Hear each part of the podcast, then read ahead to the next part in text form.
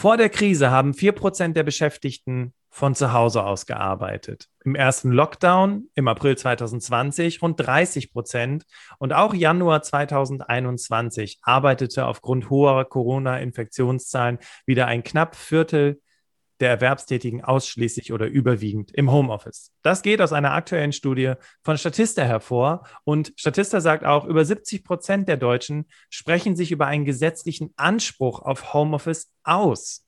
Die Mehrheit will also Homeoffice, bekommt es aber nicht. Mit meinem heutigen Gast spreche ich daher darüber, was die Chancen und Risiken sind, wie du dich im Homeoffice besser organisieren kannst und falls du zu denjenigen zählst, die gerne im Homeoffice arbeiten wollen, es aber nicht dürfen, mit welchen Argumenten du deine Vorgesetzten überzeugen kannst. Herzlich willkommen, Michael Hübler. Hallo Bastian, danke für die Einladung. Herzlich willkommen zum Berufsoptimierer Podcast. Der Podcast zu allen Themen rund um Bewerbung und Karriere. Jeden Mittwoch um 6 hörst du die neuesten Insights, die dir dabei helfen, beruflich das nächste Level zu erreichen. Bastian Hughes ist Business- und Karrierecoach und gemeinsam mit dem Team von Berufsoptimierer unterstützt er dich dabei, dein berufliches und persönliches Potenzial zu entfalten, damit du mit dem erfolgreich bist, was dir am meisten Spaß macht. Wir freuen uns auf die heutige Folge und sagen danke, dass du dabei bist.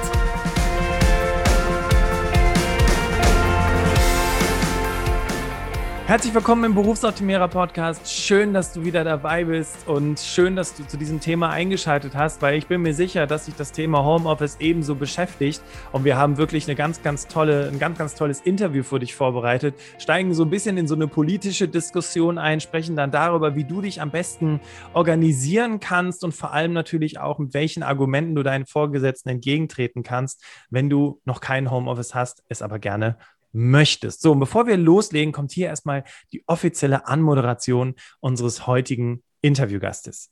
Michael Hübler ist seit 2006 als Trainer, Mediator und Coach für Führungskräfte in Firmen, Universitäten, Kommunen und sozialen Trägern tätig. Seine Kunden unterstützt er bei Themen wie Neuroleadership, Führung auf Distanz sowie agiles und mediatives Führen. Als Autor veröffentlichte er für verschiedene Verlage, unter anderem den Springer Gabler Verlag, Metropolitan, äh, Audible, verschiedene Bücher und Audiobooks und E-Books zu den Themen provokantes Führen, New Work, mediatives Führen, Führung auf Distanz und Streitkultur. Michael lebt in Fürth mit seiner Frau Regina und seinen zwei Kindern. Sein Motto: nachhaltige Kompetenzvermittlung, wissenschaftlich fundiert und humorvoll. Aufgrund seiner breiten Expertise und er war vor allem in den Anfangsjahren seiner Tätigkeit viel an Universitäten und mit Mitarbeitenden zusammen. Und er ist jetzt seit einigen Jahren fast nur noch mit Führungskräften in der Zusammenarbeit beschäftigt, kennt er beide Bedürfnisseiten sehr, sehr gut und kann eben auch sehr gut reflektieren, okay, was geht möglicherweise gerade in dir vor oder was geht möglicherweise gerade in der Führungskraft vor. Und wir wollen heute wirklich dahin kommen, dass wir am Ende ein, ein tolles Interview für dich erstellt haben, wo du beide Seiten auch gut verstehen kannst und wo du vor allem auch auf Basis dessen deine Argumentationskette herstellen kannst. Lieber Michael, habe ich irgendwas vergessen? Gibt es noch etwas, was du hinzufügen möchtest?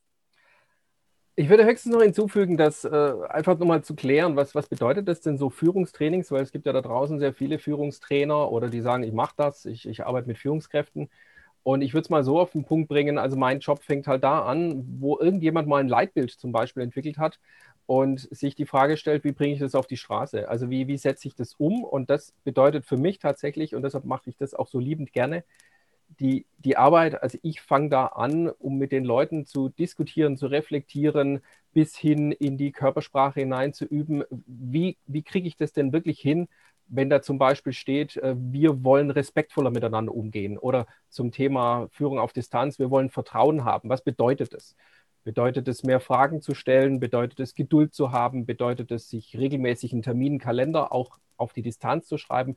Was bedeutet es für die Kultur?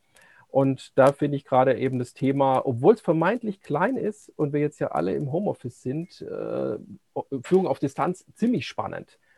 Ja, weil ich tatsächlich denke, das ist fast, das ist eigentlich ist es schon eine Kulturrevolution, ja. weil die Leute halt nicht mehr greifbar sind. Und das reizt mich eben an diesem Thema, und dass ich beide Seiten verstehe, hat vielleicht auch was mit meinem Hintergrund zu tun, dass ich Mediator bin und glaube, man muss immer in die andere Seite reingucken und Verständnis haben und Empathie und dann erhöhe ich auch meine Wirkung als Führungskraft. Ja, das ist gut, dass du das sagst. Ich glaube, das geht auch in beide Richtungen. Ne? Also auch wenn ich als Person, die vielleicht keine Führungsverantwortung hat, weiß, wie ich mit meinen, mit den Menschen, die um mich herum sind, umgehen muss, dann habe ich natürlich genauso eine entsprechend erhöhte Wirkung und kann natürlich andere viel besser ja. überzeugen.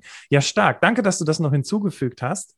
Ladies and Gentlemen, bevor wir ins Interview starten, du hast es vielleicht schon gemerkt, es gibt ein paar kleine Knackgeräusche im Hintergrund, aber das liegt irgendwo an der Internetverbindung. Wir kriegen es leider nicht gelöst, aber wir werden jetzt trotzdem äh, einfach das Interview weitermachen, damit du diesen Input genießen kannst. Und auf jeden Fall, ich glaube, da sind wir uns einig, den Michael kann man ja trotzdem richtig gut verstehen.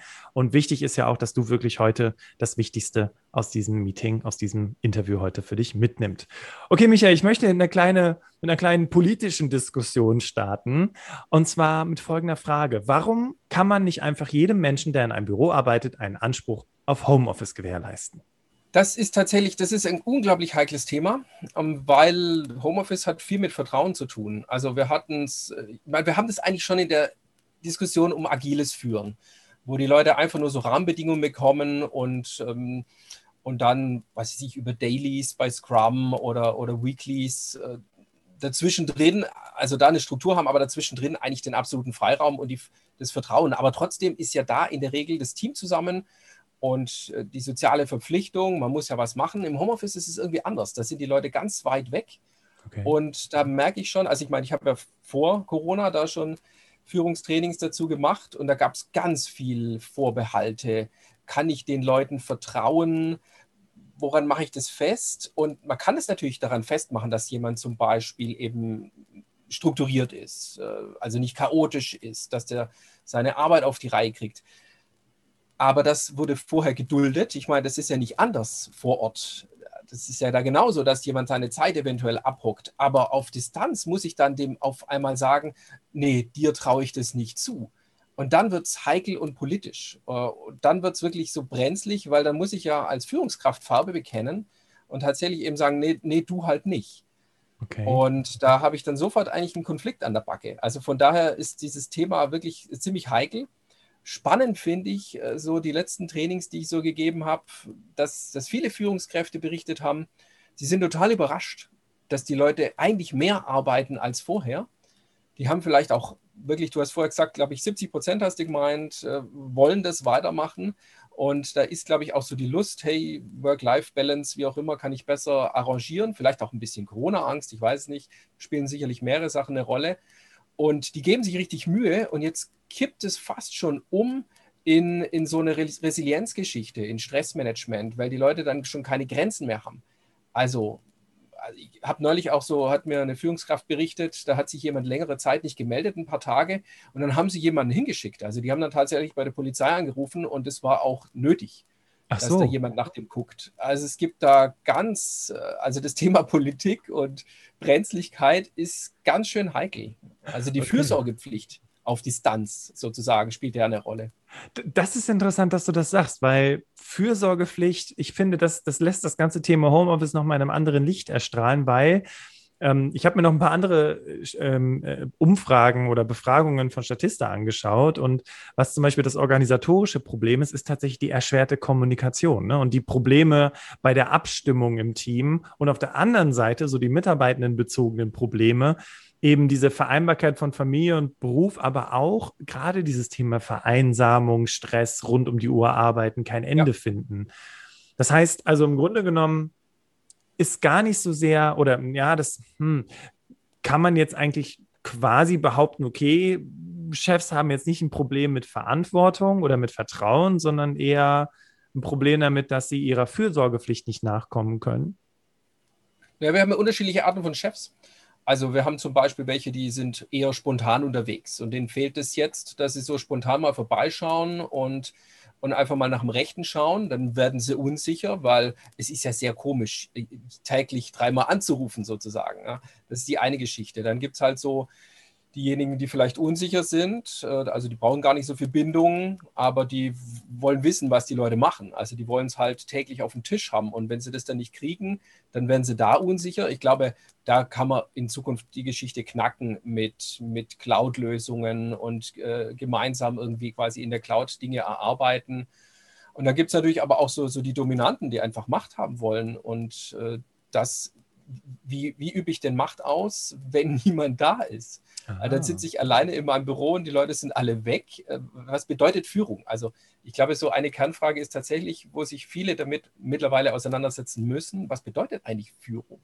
Was ist das? Also konkret nochmal auf deine Frage, es ist zweigliedrig. Einerseits sicherlich so eine Sachebene und andererseits aber auch die emotionale Ebene, wo ich ja. merke, da leiden viele drunter, weil sie nicht wissen, wie, wie geht es denen gerade und sich aber auch nicht so richtig trauen anzurufen, weil das ist ja dann, ich meine, beim Homeoffice, das finde ich tatsächlich das Spannendere mittlerweile. Du hast vorhin schon angesprochen, wir sind alle irgendwie, irgendwie im Homeoffice unterwegs.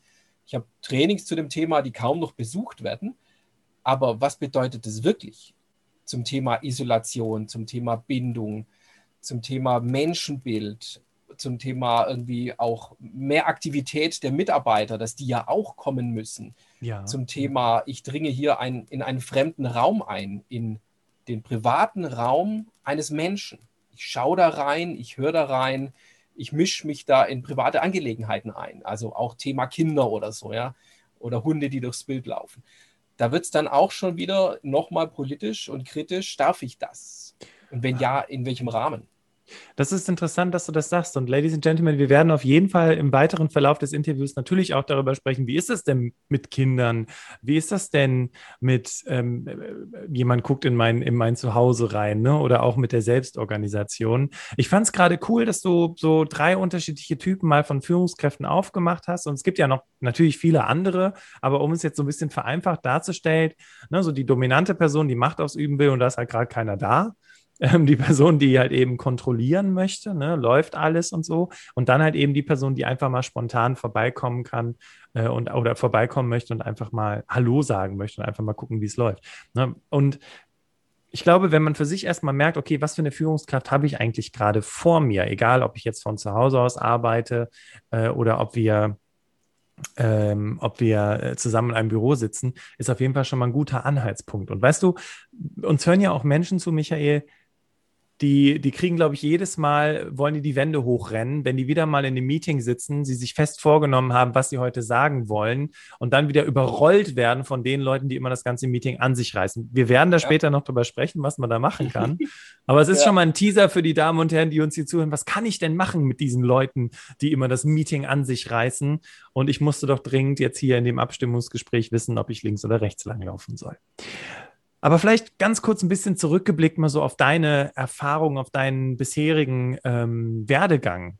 Wie kamst du überhaupt dazu, Michael, dich mit diesem Thema so zu beschäftigen? Weil man hört schon so eine gewisse Faszination auch raus, ne? So nicht nur dieses, ja, so funktioniert Teams, so funktioniert Zoom, sondern wirklich so dieses, äh, wie es ja auch in deinem Buchtitel ist, ne? menschlich demokratisch. Wie hast du dieses Thema für dich entdeckt?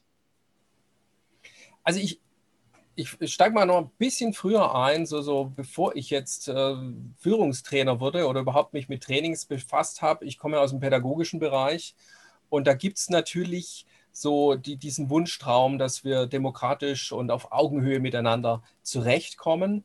Und äh, ich glaube, das, das, ja, das habe ich immer noch ein Stück weit, aber ich habe schon auch über die letzten paar Jahre gemerkt, dass es ja nicht so einfach ist. Also, dass es ja eben auch, du hast gerade die Schüchternen angesprochen, dass es eben schnell auch in so eine Anarchie aus, äh, aus sich auswachsen kann, wenn ich sage, ich lasse jetzt einfach mal Freiräume und dass, dass deshalb eben auch Führung aus meiner Sicht immer geben wird. Also es gibt immer wieder Diskussionen, dass wir quasi ganz egalitär führen und dass jeder mitbestimmt und da heißt dann das demokratische Unternehmen und alle für alle und so weiter. Glaube ich nicht dran ich glaube, es braucht auch irgendwas Moderierendes, irgendwas, was mit Führung zu tun hat, was Struktur reinbringt, wie auch immer. Und da aber so die Grenzen auszuloten.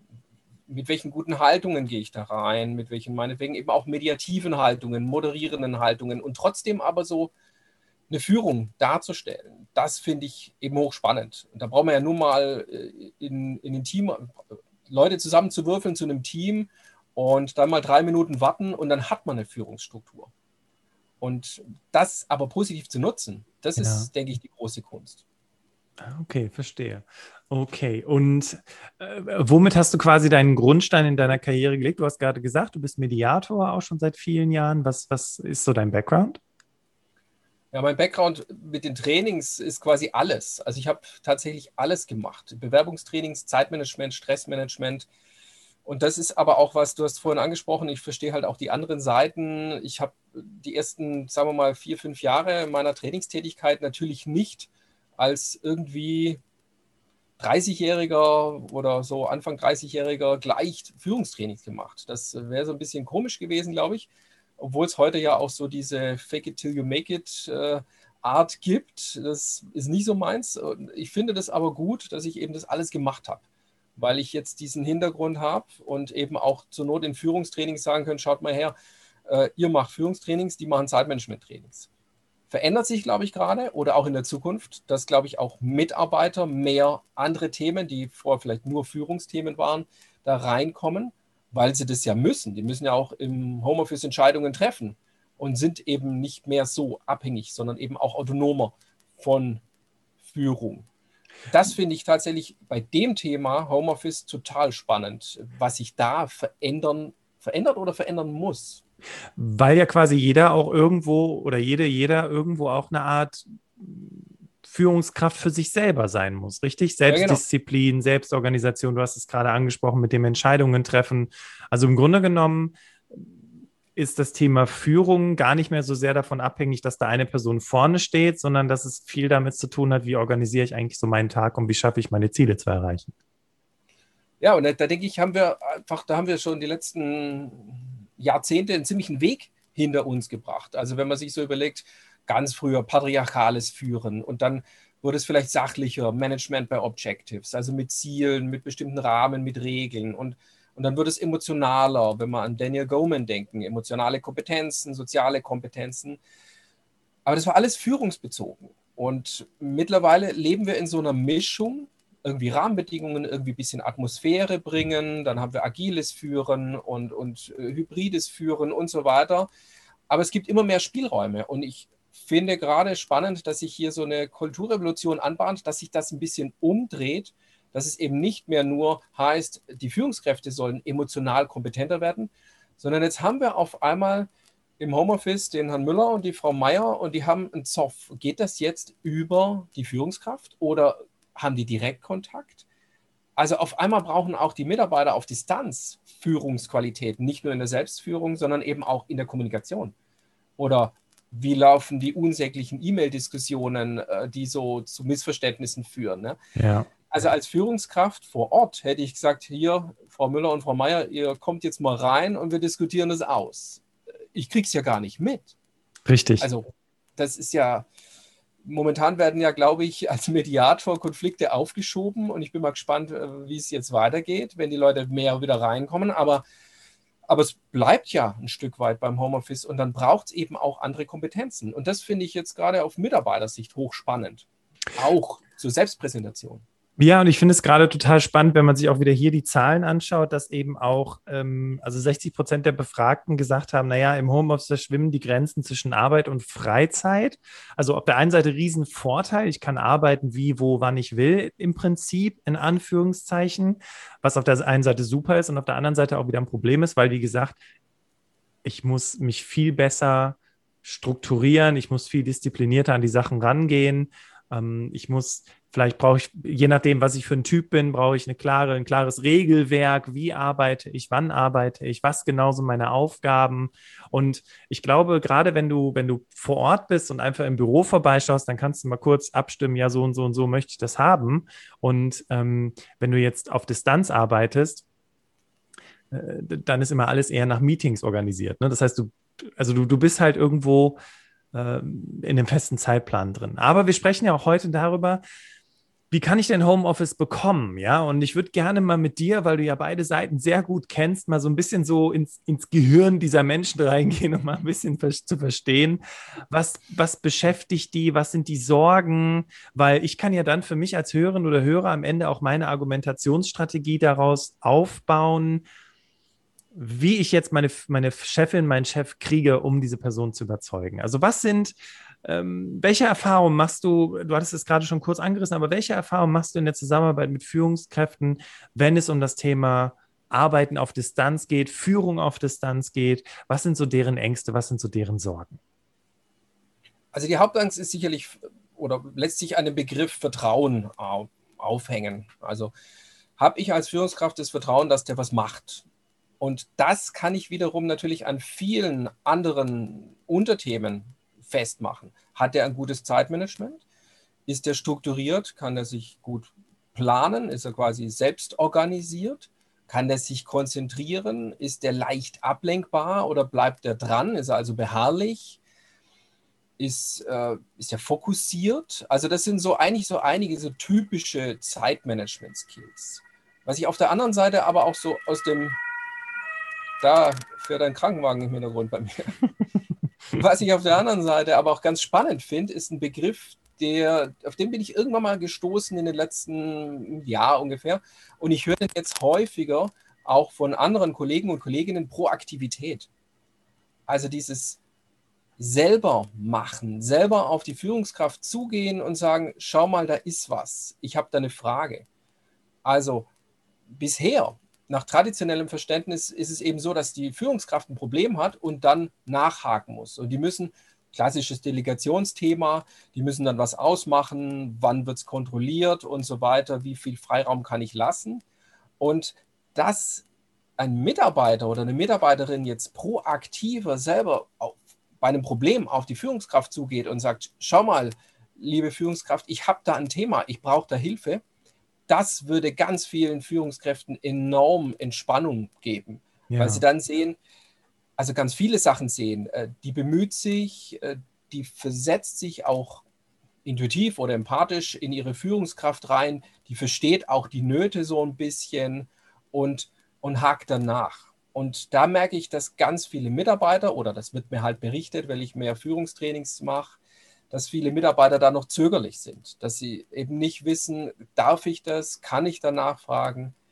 Gerade die Unsicheren, die haben vorher vielleicht häufig gefragt und vielleicht auch nervig, aber die sind da jetzt unsicher im Homeoffice und, und es schafft letztlich ja wieder eine Unsicherheit bei den, bei den Führungskräften.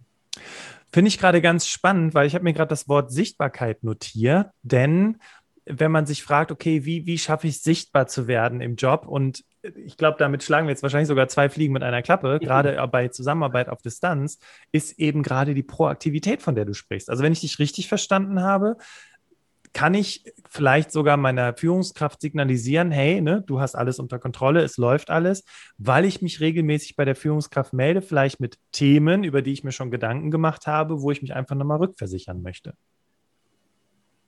Ja, genau. Und es gibt, ich weiß gerade nicht, äh, auswendig, wie es heißt, aber es gibt ja so die, die Frage, wie man mit Kunden zum Beispiel umgeht, dass man eben auch aktiv Kunden anspricht, in die Werbung geht.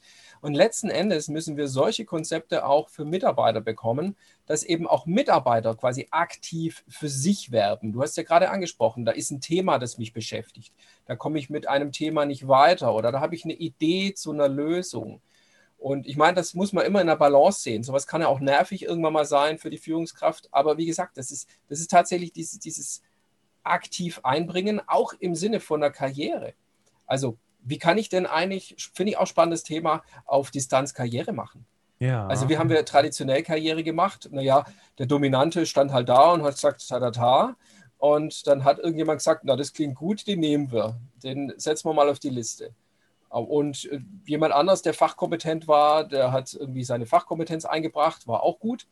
Und jemand, der vielleicht introvertiert war, aber trotzdem irgendwie präsent und vielleicht auch so ein Kümmerer war, der hat vielleicht immer noch so ein bisschen Karriere gemacht. Aber diese, diese Fachkompetenten, die machen weiterhin Karriere. Da gehe ich davon aus, weil das kann ich auch auf Distanz präsentieren. Aber die anderen, wo es um die Emotionen geht, um die eigene Präsenz oder auch um das ich meine, der Introvertierte kann zum Beispiel gut zuhören. Ja, das kann ich aber auf die Distanz jetzt auch wieder schwieriger. Und da braucht es eben neue Konzepte. Cool. Also, äh, Michael, ich glaube, jetzt gerade spitzen alle die Lauscher, weil sie jetzt sagen: Ja, verdammt, wie, wie, wie zeige ich denn Zuhörkompetenz? Wie merkt das denn mein Vorgesetzter? Beziehungsweise, wie zeige ich denn, dass ich trotzdem eine Kümmerin, ein Kümmerer bin? Ähm, jetzt haben wir, glaube ich, des Pudels Kern. Und ja, ja. Was, was würdest du jetzt diesen Menschen sagen, was, was sie tun können in so einer Situation? Ohne jetzt die ganzen Leute zu enttäuschen. Es ist nicht einfach ja. auf die Distanz. Und ich glaube, da braucht man auch wieder eine andere Art von Führung, nämlich dieses moderierende Führen. Also ich merke, dass äh, einer der häufigeren Sprüche, die ich so merke, ist in Meetings, ich muss jetzt gleich wieder los oder ich habe gleich ein Anschlussmeeting. Und es taugt mir gar nicht, weil wir haben da tatsächlich, du hast vorher auch schon angesprochen, Meetings, man hechtet eigentlich von Meeting zu Meeting. Man hat eine ganz heftig durchgetaktete Struktur. Hier eine halbe Stunde, da eine Stunde. Und es bietet natürlich keinen Spielraum für Spontanes, für Zuhören, für Smalltalk, für Präsenz. Und das muss aktiv eingebaut werden. Jetzt kann natürlich nicht der Mitarbeiter kommen und sagen, hallo, ich bin introvertiert, ich kann eigentlich toll zuhören auf dem Gang, im Flurfunk oder sonst was oder die Sorgen und Nöte meiner Führungskraft mal schnell im Tür- und Angelgespräch mir anhören und damit Empathie zeigen, was dem oder der dann auch wieder was bringt. Das muss die Führungskraft machen. Okay. Also aus meiner Sicht braucht es da zwei Dinge. Einerseits ganz klare Strukturen, wie zum Beispiel Feedback abläuft, dass man beispielsweise auch eine Viertelstunde vorher vielleicht wirklich Smalltalk einbringt und andererseits tatsächlich eben so diese Freiräume schaffen. Also ich meine, ich kenne Führungskräfte, die dann sagen, okay, nachmittags äh, essen wir zusammen von 12 bis um 1, auch auf Distanz. Und da gibt es aber keine Agenda. Mhm. Das ist einfach nur Freiraum. Und wenn es dann was gibt, unterhalten wir uns halt. Und wenn nicht, dann schmatzt jeder vor sich hin. Ist auch eine Möglichkeit.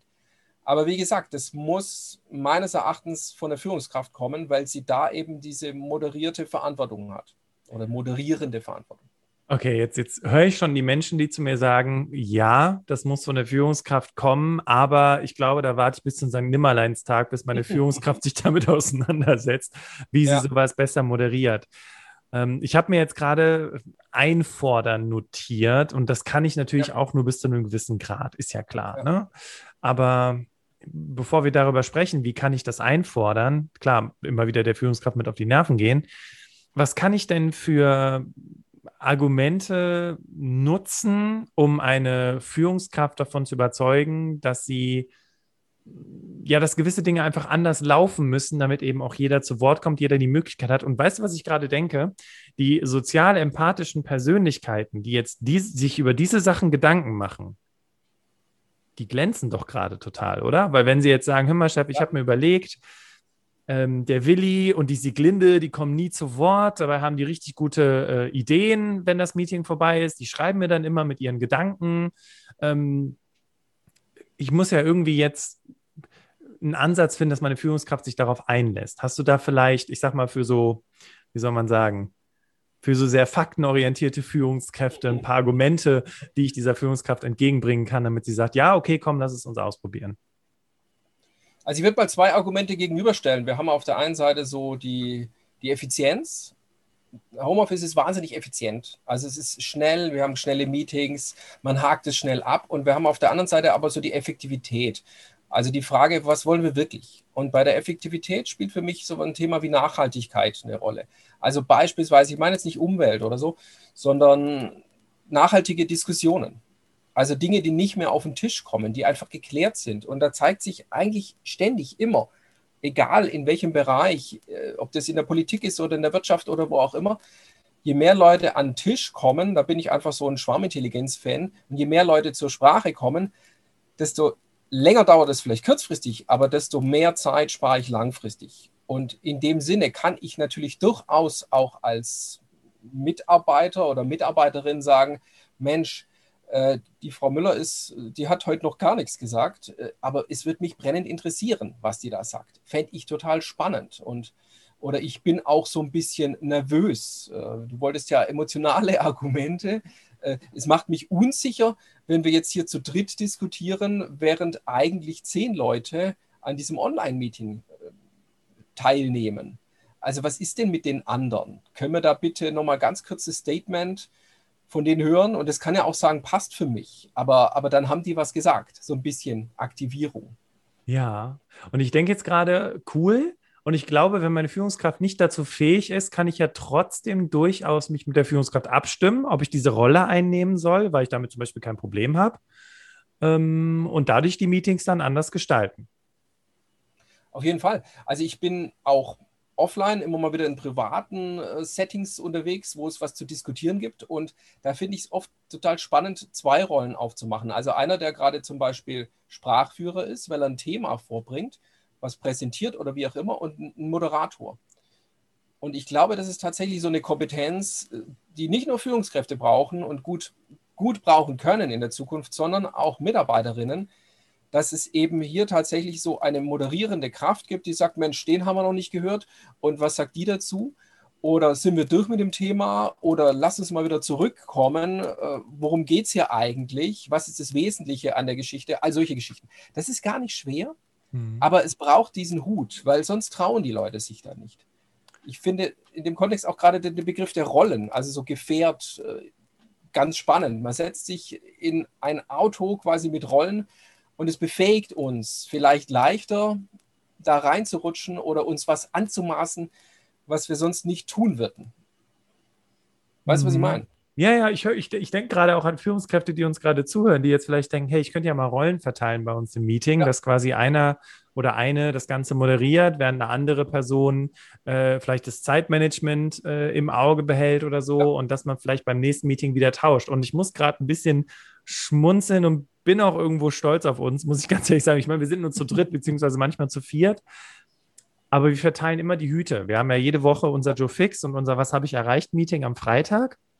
Und jede Woche hat jemand anderes den Hut auf, also nicht immer nur ich, sondern eben auch die Susi oder die Sarah. Und wie jeder moderiert es dann A auf seine Art und Weise und B ähm, dokumentiert dann auch, sodass eben jeder auch mal dran ist. Ne? Und äh, so bekommst du vor allem auch mal die Leute ins Gespräch. Gut, ich meine, wir sind zu dritt, ist jetzt nicht so vergleichbar, aber äh, wo halt auch nicht jeder immer was zu sagen hat. Wenn du der Person aber die moderierende Rolle überträgst, dann kommt da ja auch was äh, durchaus bei rum. Das habe ich jetzt gerade damit rausgehört aus dem, was du gesagt hast. Ab, absolut. Und ich finde es immer so spannend, weil es so diesen Trugschluss gibt, wenn alles frei ist, dann funktioniert es schon. Und das erlebe ich eben nicht. Äh, ich habe da neulich so ein ganz anderes Beispiel gelesen.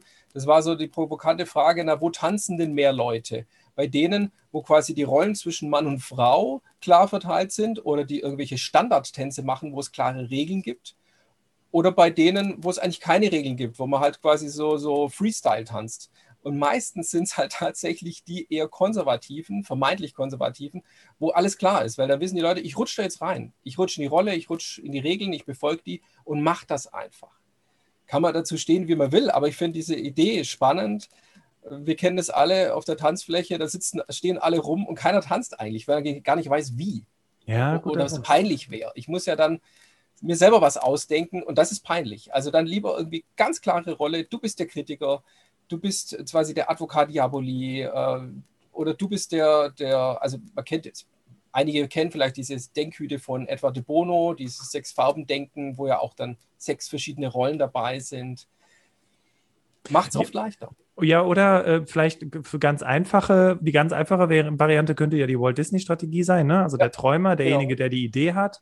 Dann haben wir den, den Kritiker und den Realisten. Äh, den Realisten. Planer. Genau, der Planer. Ja. So. Und wenn man einfach sagt, okay, ähm, wir, wir verteilen die Rollen des Kritikers, des, des Träumers und des, ähm, des Realisten immer wieder neu, dann kommen ja auch ganz neue Impulse zustande, wovon ich ja total profitieren kann in so einem Meeting. Ja, absolut. Und ich bin auch in, in den letzten Jahren immer mehr davon weggekommen, von diesem Freiheitsgedanken ich glaube, das hat auch damit was zu tun, dass ich halt früher so dumm war, in meinen Trainings zu sagen, wer mag freiwillig ein Rollenspiel mitmachen? Und dann meldet sich natürlich keiner, weil es hochpeinlich ist, wenn man Fehler macht. Und deshalb sage ich, du machst es jetzt. Und so denke ich auch gerade im Homeoffice oder in virtuellen Meetings, wo ja die Freiheit groß ist und die Gefahr groß ist, dass man parallel noch Mails checkt oder was auch immer, ist es umso wichtiger, also immer dann, wenn die Freiheit so groß ist, ist es umso wichtiger, auch klare Strukturen zu haben. Das macht ja Scrum auch nicht anders. Also das Agile ist ja nicht so frei, wie die Leute oft denken, sondern ein ganz klarer Prozess mit Freiräumen.